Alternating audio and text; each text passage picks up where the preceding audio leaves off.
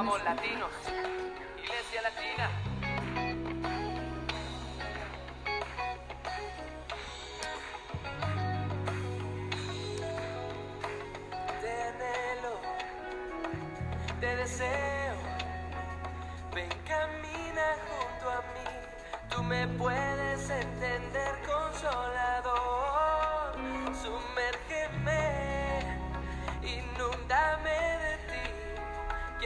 llevar tu color en mi espíritu.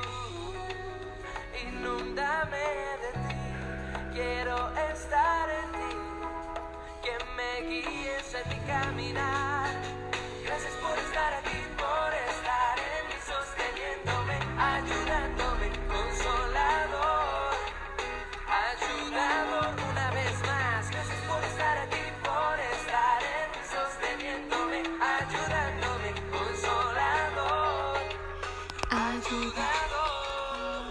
Bienvenido a este espacio y a este podcast devocional y espiritual. Puedes buscar un lugar cómodo en el cual puedas sentir la presencia de Dios obrando ahí en tus pensamientos, en tu corazón. Hoy yo llamo a esa presencia para que sea Él guiando esta información. Dios, la persona que está acá escuchando esta información desea un reencuentro contigo. Y no sabes, Dios, quizás yo re- desconozco el por qué esta persona está acá en este lugar. Yo deseo que tú toques sus pensamientos, sus sentimientos. Padre, abrázalo. Mentor de vida, nuestro amigo, nuestro pana, nuestro mentor de negocios. Nosotros deseamos conocerte. Deseamos que tu presencia sea la gracia que abunde en el corazón de cada una de las personas que va a escuchar esta información hasta el final. Te saluda tu guía, tu líder espiritual, Paula Velázquez. Quiero darte las gracias por estar acá en este espacio. Sé que Dios obra en lo más profundo de tu corazón. Sé que Dios te va a permitir reconocer, sanar, restaurar y soltar cualquier carga y conflicto interno que quizás tengas ahí en la condición de tu alma, de tu esencia y de tu espíritu. El día de ayer te compartí acerca de una eh, experiencia bíblica como lo es la parte de Jonás y acerca de qué estarías tú dispuesto a entregarle a Dios. Ahora, en este en esta experiencia bíblica te compartí espacios en donde quizás a veces nos es difícil soltar, pero cuando tenemos un corazón fuerte, humilde y apacible hacia la voluntad de Dios, Él es el único que nos permite soltar cosas como por ejemplo adicciones, relaciones y sentimientos que no son difíciles de soltar. Hoy yo deseo para tu vida que Dios ahonde en lo más profundo de tu corazón y que tú puedas tener sanidad emocional y espiritual, que puedas acercarte a papá de la forma en la que tú nunca lo has hecho. Así que hoy te voy a hacer seis preguntas para entregarle a Dios. Y la primera pregunta al iniciar este podcast devocional y espiritual es cómo estoy resolviendo mi situación de conflicto actual. Y en Jonás 1.1 dice que entonces Dios se le acercó a Jonás en ese momento y lo llamó por, bueno, por el nombre de sus papás, le dijo hijo de Amitai y le dio una orden. Y la orden que Dios le dio a Jonás en ese momento le dijo, levántate y vete a Ninive. Pero Dios ordena de acuerdo a un propósito divino. Y en ese momento le dijo que les anunciara que Dios ya se había dado cuenta de que en este lugar, en este lugar donde Dios quería llegar, había mucha maldad por la parte de ellos y que iba a llegar a su fin. Pero en ese momento Jonás, aún sabiendo el propósito divino por el cual Dios lo había llamado, él huyó. Y en ese momento compró un pasaje y se embarcó. Y la Biblia dice claramente, huyendo de la presencia de Dios. Y hoy quiero preguntarte, cuando tú sabes que Dios te está llamando y estás huyendo de la presencia de Dios, cuando tú sabes que Dios te está tocando, cuando tú sabes que Dios quisiera restaurarte y aún así estás huyendo de la presencia de Él. Porque quizás aunque tú vayas a cualquier lado, a cualquier lado donde tú decides pisar, pies, Dios siempre te buscaría y te encontraría. Y aún encontrándote siempre te va a encarar y te va a decir, porque Dios te ama y en lo más profundo de tu corazón, aunque no quieras aceptar esa presencia, Dios siempre desea un reencuentro contigo. Y hubo una gran tormenta en ese momento, con vientos que parecían que la nave se iba a desaparecer. Y quizás hay en la condición de tu alma y de tu espíritu, tengo tres preguntas de poder para hacerte y vas a coger solo una de las tres e indicar cómo quieres resolver esta pregunta. ¿Cómo estoy resolviendo mi situación de conflicto? Entonces la primera es, ¿tengo claridad del para qué Dios me creó? Quizás tú tengas claridad del para qué Dios te creó o quizás no. ¿Tengo choques emocionales internos del para qué Dios me creó?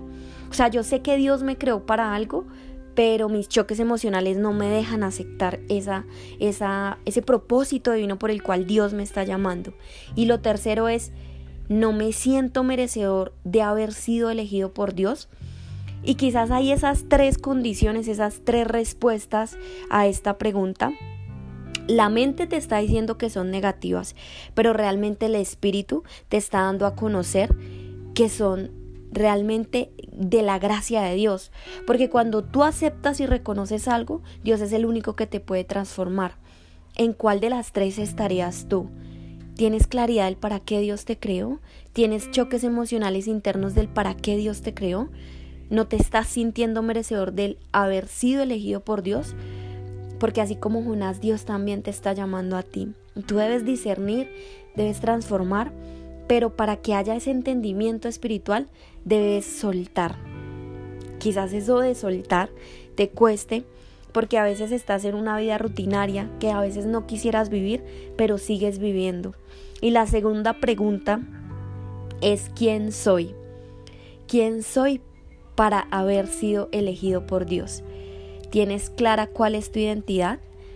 ¿Tengo claridad de quién soy y de para qué Dios me eligió? Jonás en ese momento es, echado al mar y quiero hoy que tú analices y dinos el motivo de esta desventura. Porque en ese momento los que iban en el barco con Jonás se dieron cuenta que él estaba durmiendo profundamente aún en medio de un caos, aún en medio de un conflicto. A veces nos es difícil reconocer por nuestros sentimientos del pasado y entonces no queremos reconocer que Dios ya nos eligió, y Jonás en ese momento es echado al mar y entonces en ese momento le dice las personas a él, ¿cuál es tu profesión? ¿De dónde eres? ¿Cuál es tu país? Y en la realidad en la que nosotros nos encontramos actualmente, ¿cuál es realmente nuestra identidad? La identidad es el lugar en donde Quizás tú piensas que naces, quizás tu profesión, quizás tu clase social. Y esto aunque afecta tu identidad actual, no es la idea real del por qué Dios te está llamando. Jonás respondió solo una cosa, yo soy hebreo y adoro al Señor Dios que está en los cielos, es decir, dueño de mi mundo interior que hizo el mar y la tierra. Nuestra identidad y la primera identidad es ser adoradores acá en la tierra para desatar la grandeza del propósito de un Dios vivo acá en la tierra y hacer que millones de almas puedan convertirse a Él y ser elegidos por un Dios vivo, un Dios de privilegio. Y la tercera pregunta de este podcast devocional y espiritual es ¿qué significa ser un adorador? Quizás a ti en la condición religiosa te han enseñado que ser un adorador es simplemente salir y decir o tener mucho a Dios en la boca. Pero ser un adorador significa que tú lo puedas agradar en todo momento, en todas las áreas de tu vida, que puedas trabajar para Él, hacerlo todo para el servicio de Él. Ser adorador es amar a Dios con un intenso amor de obediencia y que tú te puedas hacer esta declaración profunda en sentimiento visceral. Yo por Dios soy capaz de renunciar a todo porque necesito de su amor inagotable. Así que tu adoración a Dios inicia en un pensamiento visceral. Él ocupa el primer pensamiento de tu mañana. Y esa es la respuesta a esta tercera pregunta. Aquellos hombres en ese momento llenos de miedo le dijeron a él, ¿por qué has hecho esto?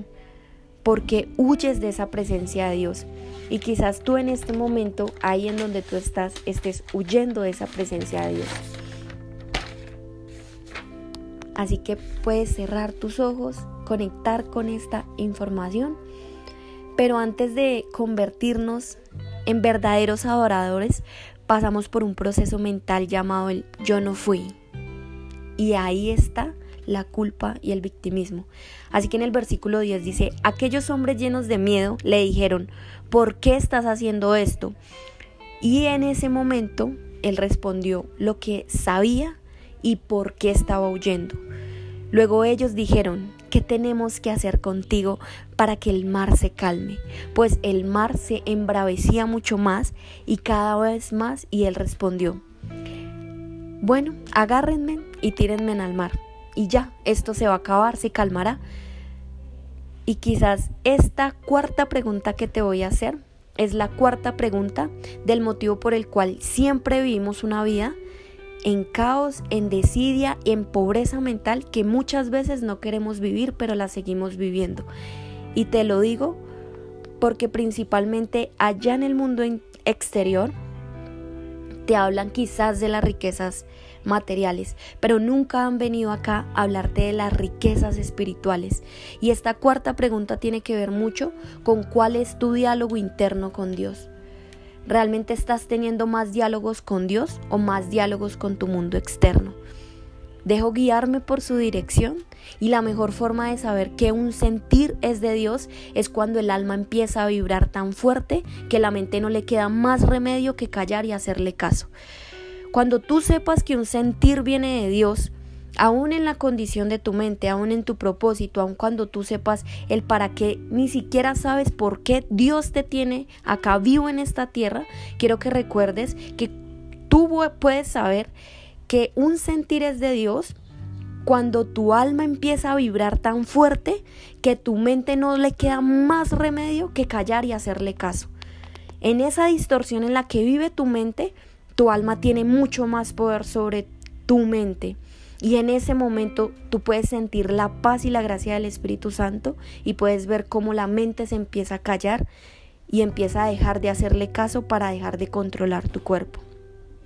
La situación la creo yo, luego culpo esa situación y luego me pongo en un papel de poco merecimiento, como lo hizo Jonás. Si sentirme así fuera arreglar una situación, la mejor forma es huir pero la mejor forma es saber que yo soy un adorador de Dios, que Él es un Dios vivo. Cuando yo soy un adorador, tengo claridad intencional de agradarlo a Él en primer lugar en el pensamiento. Tomo posición y hago lo que yo sé que Él me ha llamado a hacer. Yo creé esta situación, yo soy capaz de salir de ella. Tengo la capacidad mental, la fuerza espiritual, la protección divina de mi mentor y si yo la tengo, y si yo tengo a Dios, yo lo tengo todo. Así que la quinta pregunta que te quiero hacer es, ¿Dios permite esta situación? El diálogo incorrecto es Dios, porque a mí, Dios sácame de aquí, Dios todo me sale mal, Dios no merezco esto, Dios me quiero morir. Pero el diálogo correcto es Dios, fuiste tú quien permitió esta situación, porque si tú lo permitiste, tú me das la capacidad mental y espiritual para poder salir de esta situación. Y quizás aunque tú te sientas en un lugar de conflicto, puedes saber que Dios en ese momento te va a hablar a través de la paz, que no es la paz de la que te habla el mundo, es una paz que no se puede comparar. Así que en ese momento empiezas a hacer silencio, ves cómo se va la ira, el ego, la envidia, el mal genio, la competencia y ves cómo empiezas a vibrar en una unción espiritual. Y en esta y en este último parte, en esta última intención de este devocional, esta es la última pregunta. Enséñame qué quieres tú. ¿Qué quieres tú que yo aprenda? Te abro mi corazón, te entrego mi enojo, mi soberbia, soy receptivo. Dios, quizás las pruebas son colocadas por ti, porque así se mide nuestra capacidad y nuestra confianza. Ella es como el oro, que cuando es puesta a prueba de fuego, nunca pierde ni su color, ni siquiera se pone carbón. Puedes cerrar tus ojos. Dios, gracias porque yo sé que tú estás obrando a través de la vida de las personas que escuchan esta información. Quizás hemos sido poco receptivos a tu palabra. Quizás hemos escuchado tu palabra y hemos tenido sentimientos y culpa. Quizás nos hemos victimizado. Hemos tenido un diálogo incorrecto. Quizás estamos allá en sentimiento visceral, culpando al entorno, a las personas, a nuestras relaciones. Quizás no hemos entendido el valor del mundo interior, de nuestra alma y la esencia en donde se encuentra nuestra alma en este momento. Pero hoy te entregamos cualquier carga que nos es difícil controlar. Hoy te entregamos el orgullo, el orgullo de no querer soltar cosas que sabemos que internamente nos hacen daño. Hoy sabemos que tú estás obrando ahí y que si hay algún espíritu que en este momento se está moviendo y no quiere quizás dejarnos reconocer o aceptar, te lo entregamos en gratitud con una acción de gracias. Porque sabemos que cuando Jonás fue allá y hizo una oración, tú le diste palabra profética para poder predicar a cientos y cientos de almas y todas esas almas recibieron la salvación. Y esa salvación de la que habla tu palabra no está después de la muerte, es una salvación en plenitud acá en esta vida. Es como cuando todavía no estamos viendo tus promesas completadas, pero sentimos un gozo de buscarte, de tenerte en el primer pensamiento de la mañana. Y esa es de la forma en la que nosotros deseamos acercarnos a ti. Dios, cuando tengamos situaciones de conflicto, cuando vengan personas a nosotros que quizás nosotros queremos juzgarlas, criticarlas, odiarlas, Dios, déjanos ser tan grandes como el poder que tú tienes para perdonarnos. Déjanos ser tan compasivos.